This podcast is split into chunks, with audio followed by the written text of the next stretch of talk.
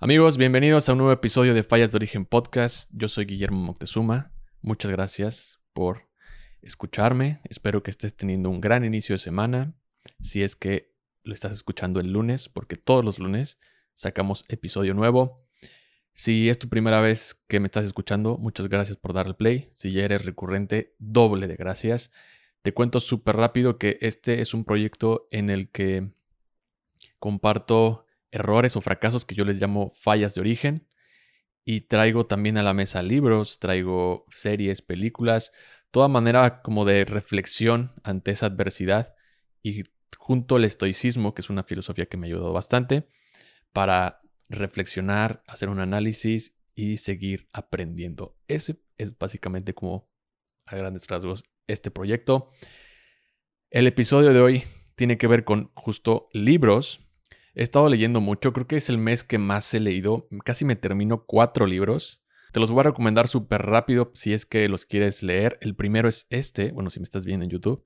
Este se llama Beer by Beer de Anne Lemott y es para si estás interesado en hacer una carrera sobre escritura, sobre redacción, es un gran libro. La verdad es que me gustó mucho, da muchos consejos de cómo escribir, de cómo las barreras que te vas a encontrar, etcétera, etcétera. El segundo es este, que también tiene que ver con escritura, es la enfermedad de escribir de Charles Bukowski.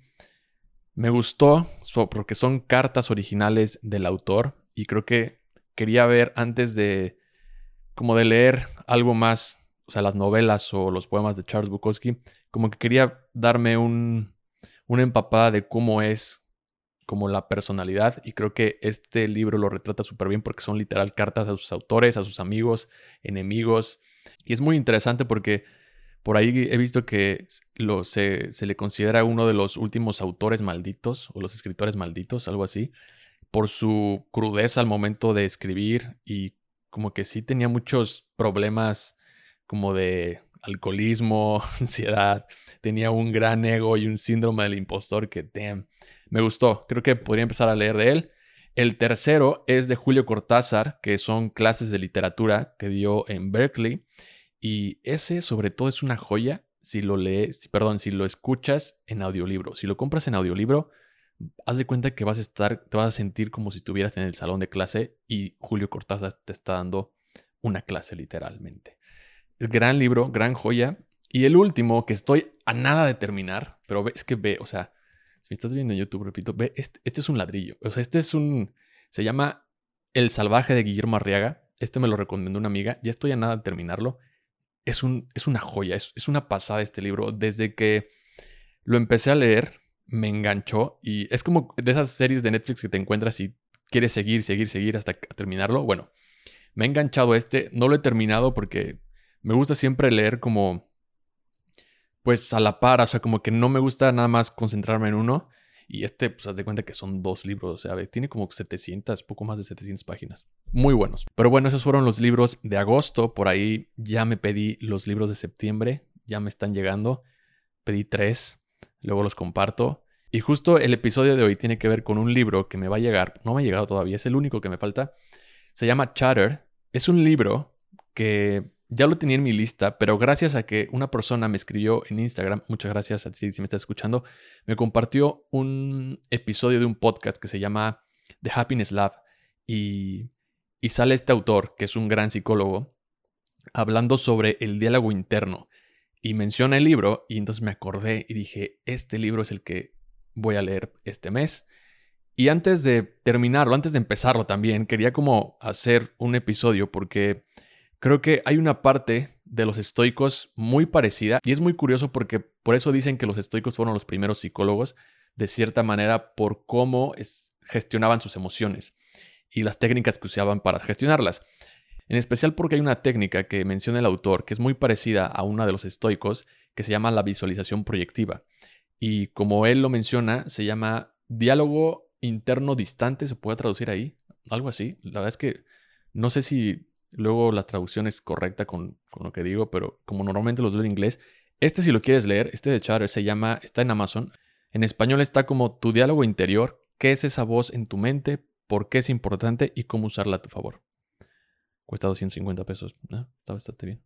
Lo que pasa es que luego, a mí me gusta leer los libros en el idioma del autor. Porque luego, la verdad es que las traducciones al castellano no son tan buenas. Peor, o sea, no tengo nada contra los españoles, pero no me gusta, no me gusta. De hecho, fun fact, pero no traigo nada contra los españoles y el castellano, pero a veces no les entiendo. Y La Casa de Papel era una serie que me gustaba mucho y me la eché todo en inglés. Porque no les entendía. Y a veces también como que, no sé. Pero bueno, igual y supongo que a ellos tampoco les gusta nuestro acento o, la forma en que hablamos el castellano. Pero, anyways, em, ese es el libro. Y para empezar, quiero justo hablar sobre este diálogo interno, que es el que menciona en el episodio, en el podcast, este de, que te contaba de, de Happiness Lab. Porque es bien curioso. Yo la verdad es que soy una persona, no sé si tú, pero yo soy una persona que de verdad habla mucho consigo misma. O sea, mi mente siempre está de que, como si traigo a alguien así como al lado y siempre estoy como cuestionando o acordándome de algo, no sé.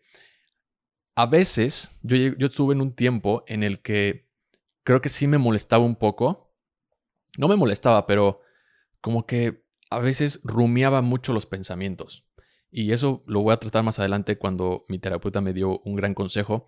Pero seguramente tú has tenido esta parte de que a veces estás con personas o tus amigos o incluso cenando con tu familia y de repente como nada más escuchas como, oye, ¿sabes? Como, hey, o sea, como que te desconectas y te vuelves a conectar y, y te das cuenta que no es, o sea, estabas pero no estabas. Y, en tu mente estabas maquilando otro pensamiento, otro diálogo contigo, pero no estabas en el diálogo de las personas. Eso es una condición humana. Este psicólogo lo que dice es que muchos de sus pacientes, bueno, no muchos, sino algunos pacientes llegaban y le decían como, oye, ¿cómo, cómo elimino esa voz? Y este güey le decía como, es que no se puede eliminar. Es de hecho una gran herramienta que tenemos nosotros los humanos.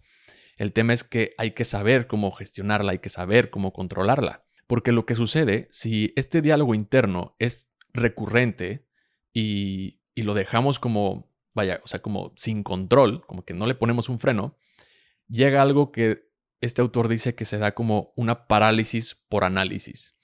En plan de, a mí me pasó otra vez, eh, estaba en la oficina y mi equipo me estaba contando unas ideas por una campaña y después nada más escuché como, ¿y qué opinas? Y yo como, ¿eh?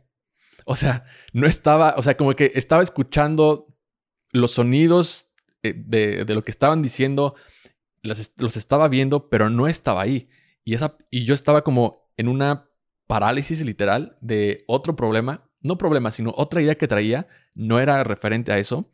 Y, y era como, le estaba dando y dando vueltas que de repente fue como, ok, obviamente les pedí una disculpa y pues ya me desconecté y me enfoqué en eso, pero esas son las consecuencias si no le ponemos un freno a ese diálogo interno, porque te vas y haces una hiperatención que solamente te clavas ahí y lo que a veces pasa con esa hiperatención es que incluso llegas a crear escenarios que son hasta imposibles por estar rumiando una y otra vez ese pensamiento. Ahora, es bien interesante porque de ahí se puede generar estrés. Lo que dice este autor es que no necesariamente el estrés es malo. De hecho, hay un estrés positivo. El estrés positivo es cuando, de cierta manera, nuestra condición humana nos alerta si nuestra vida está, está en peligro. Entonces, eso es algo normal. Ese estrés te lo va a generar porque te va a decir como, oye, güey, tu vida, o sea, no te vayas a hacer daño. No vamos a correr peligro por esto determinada situación.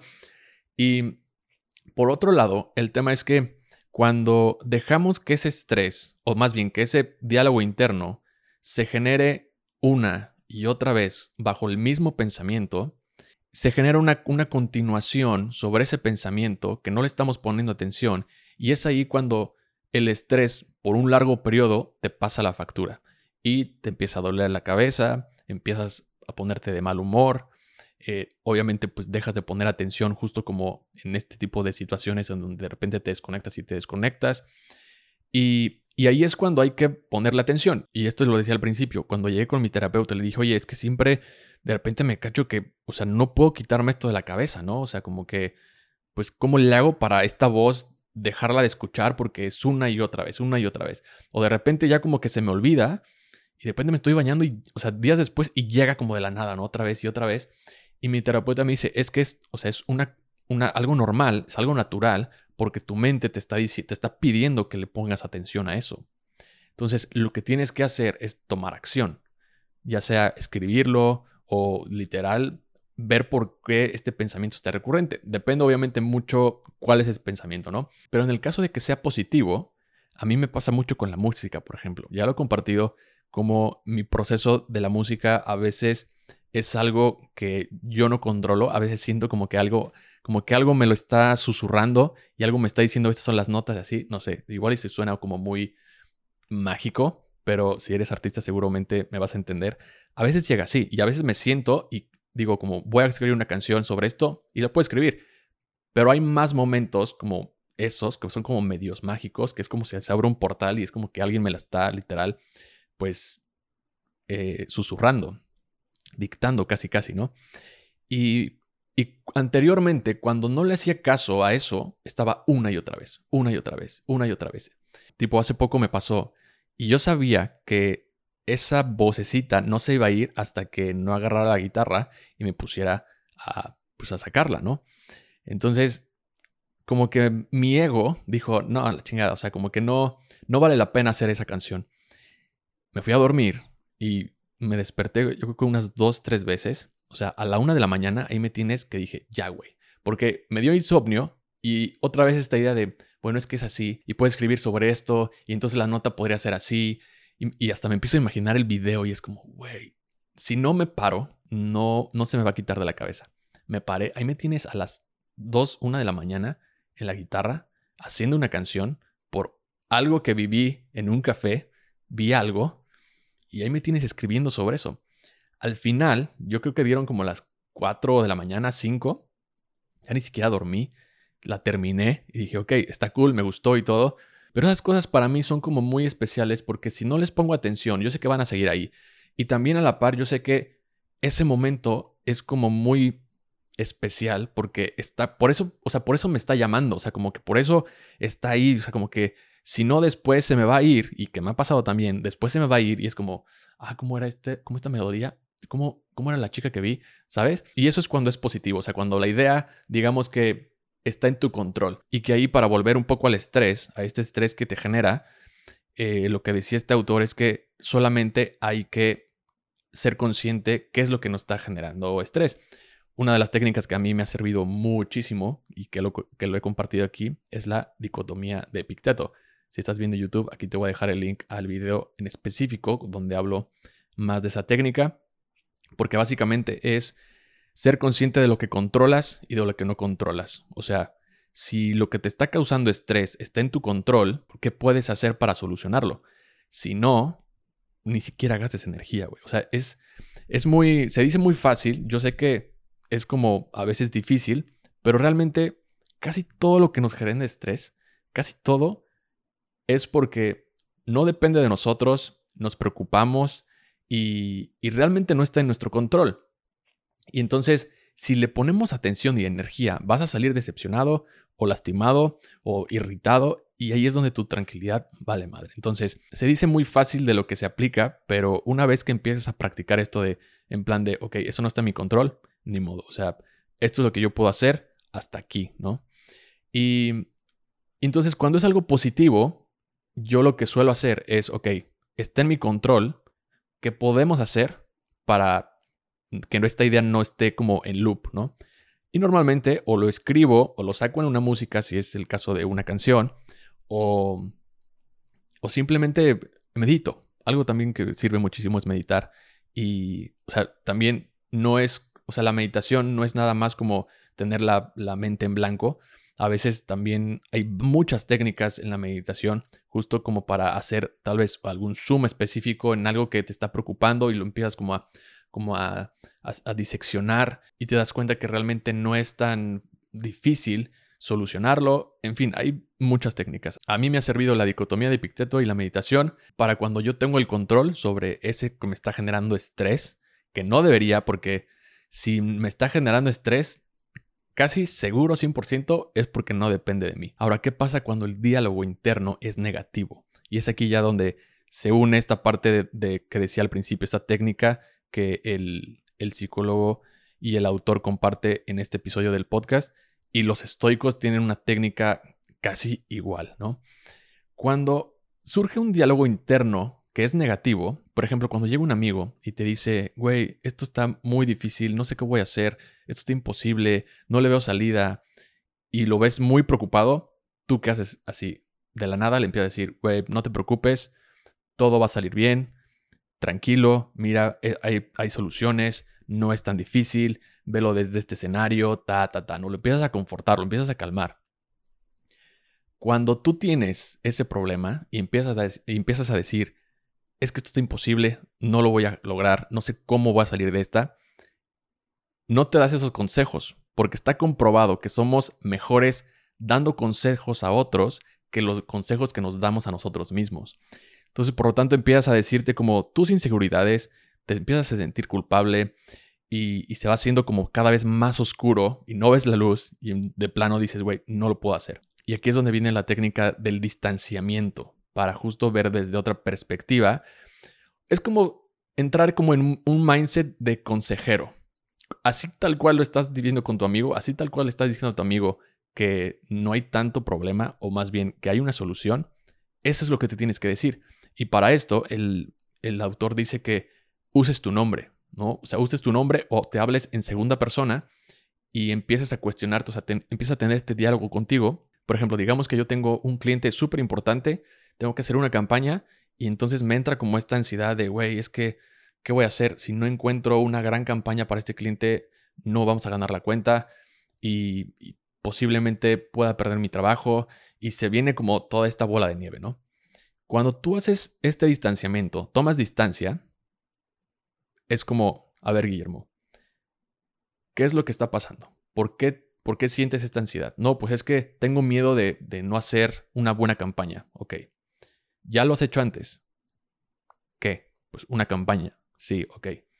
¿Has tenido un cliente así de importante? Sí. ¿Como cuál? Pues este. Está como en su categoría. Ok. Vamos al pasado.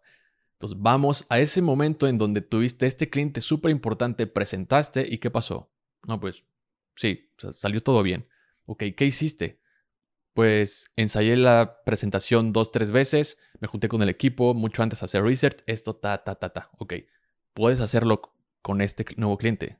Sí, ok, pues ¿por qué no lo hacemos? ¿Y qué es lo que pasa? Que automáticamente empiezas a sentir una calma, una tranquilidad, pero sobre todo tienes una esperanza de que sí puedes hacerlo bien.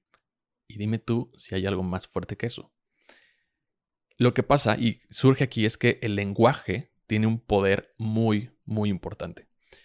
En el momento en el que tú tomas distancia y te llamas por tu nombre, o sea, o te hablas por segunda persona, en ese momento el lenguaje te da una perspectiva diferente a que así tú nada más estás pensando en qué es lo que va a pasar y empiezas a tener este diálogo contigo mismo. Y es súper importante hacer esto porque te das cuenta de cómo ya lo has hecho antes, pero es, este diálogo te permite como, como hacer un viaje en el tiempo en el cual dices, ok, sí pasó esto, lo logré o no pasó, pero al final no fue tan malo porque aquí estamos. Y al final como resultado tienes como este camino en el cual ya no te sientes con esa ansiedad, ya tienes un plan a seguir y lo más importante creo que te da esperanza para que dices, güey, lo puedo hacer. Los estoicos tienen algo parecido que se llama la visualización proyectiva.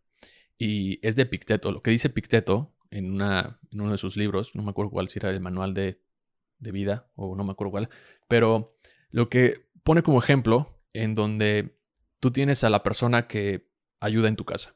Entonces, esta persona se le cae una taza y y tu amigo, que es el dueño de la casa, empieza como a irritarse y se enoja porque era su taza preferida de su hijo, etcétera, etcétera.